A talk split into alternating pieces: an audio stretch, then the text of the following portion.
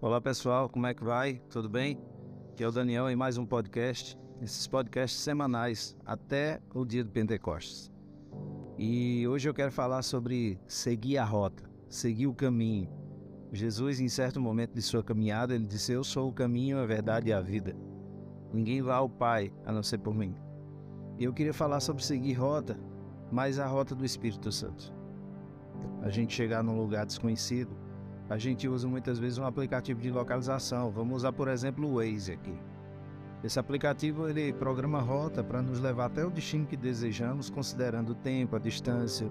Só que, em contrapartida disso, Deus planejou rotas para a nossa jornada de fé com base no propósito que Ele tem para nós e que Ele nos deu o Espírito Santo como guia.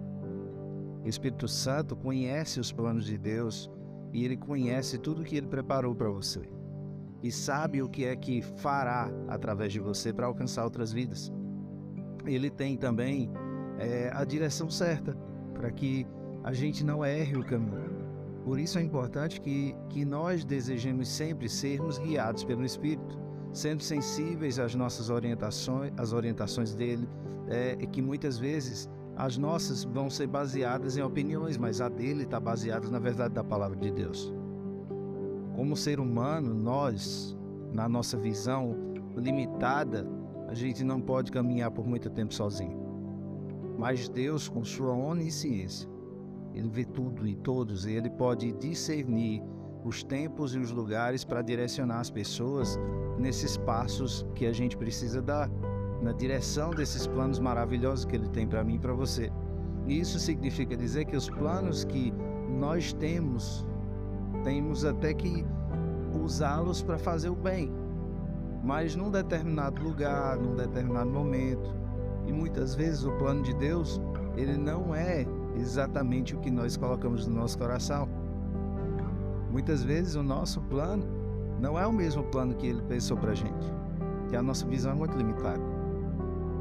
O apóstolo Paulo, ele com seus companheiros, eles planejavam né, pregar a palavra, pregar o evangelho lá na província da Ásia, mas eles foram impedidos pelo Espírito Santo. Eles tentaram entrar na, Bit, na, na Bitínia, mas o Espírito Santo impediu. A Bíblia não relata como foi que isso aconteceu. Ela não relata em nenhum momento como que aconteceu, para que eles tivessem essa compreensão, mas alguma coisa houve.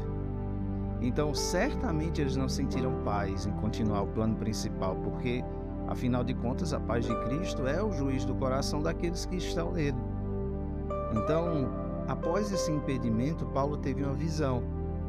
Nessa visão, um homem da Macedônia estava em pé, ele suplicava: passe na Macedônia e ajude-nos. Após essa visão, Paulo concluiu que Deus estava mostrando o lugar e que ele e seus companheiros deveriam pregar e prontamente partir para a Macedônia. E aí, sabe o que eu quero dizer para ti? Que às vezes você pode até ter um plano bom, mas você vai se surpreender ao ouvir o Espírito Santo dizer que você tem que ir na direção oposta do que você planejou. Porque é da natureza humana fazer planos, mas a resposta certa vem do Senhor. Então creia que o Espírito Santo sabe o que é melhor para você. Creia que ele te guia para tomar uma decisão que gera paz interior e que isso tudo acontece a fim de que você viva um propósito de Deus na sua vida. Essa é uma realidade que nós não podemos esquecer nunca. Porque, como já foi dito aqui, Provérbios 16:1, o coração do homem pode fazer planos, mas a resposta certa sempre, sempre vai vir do Senhor.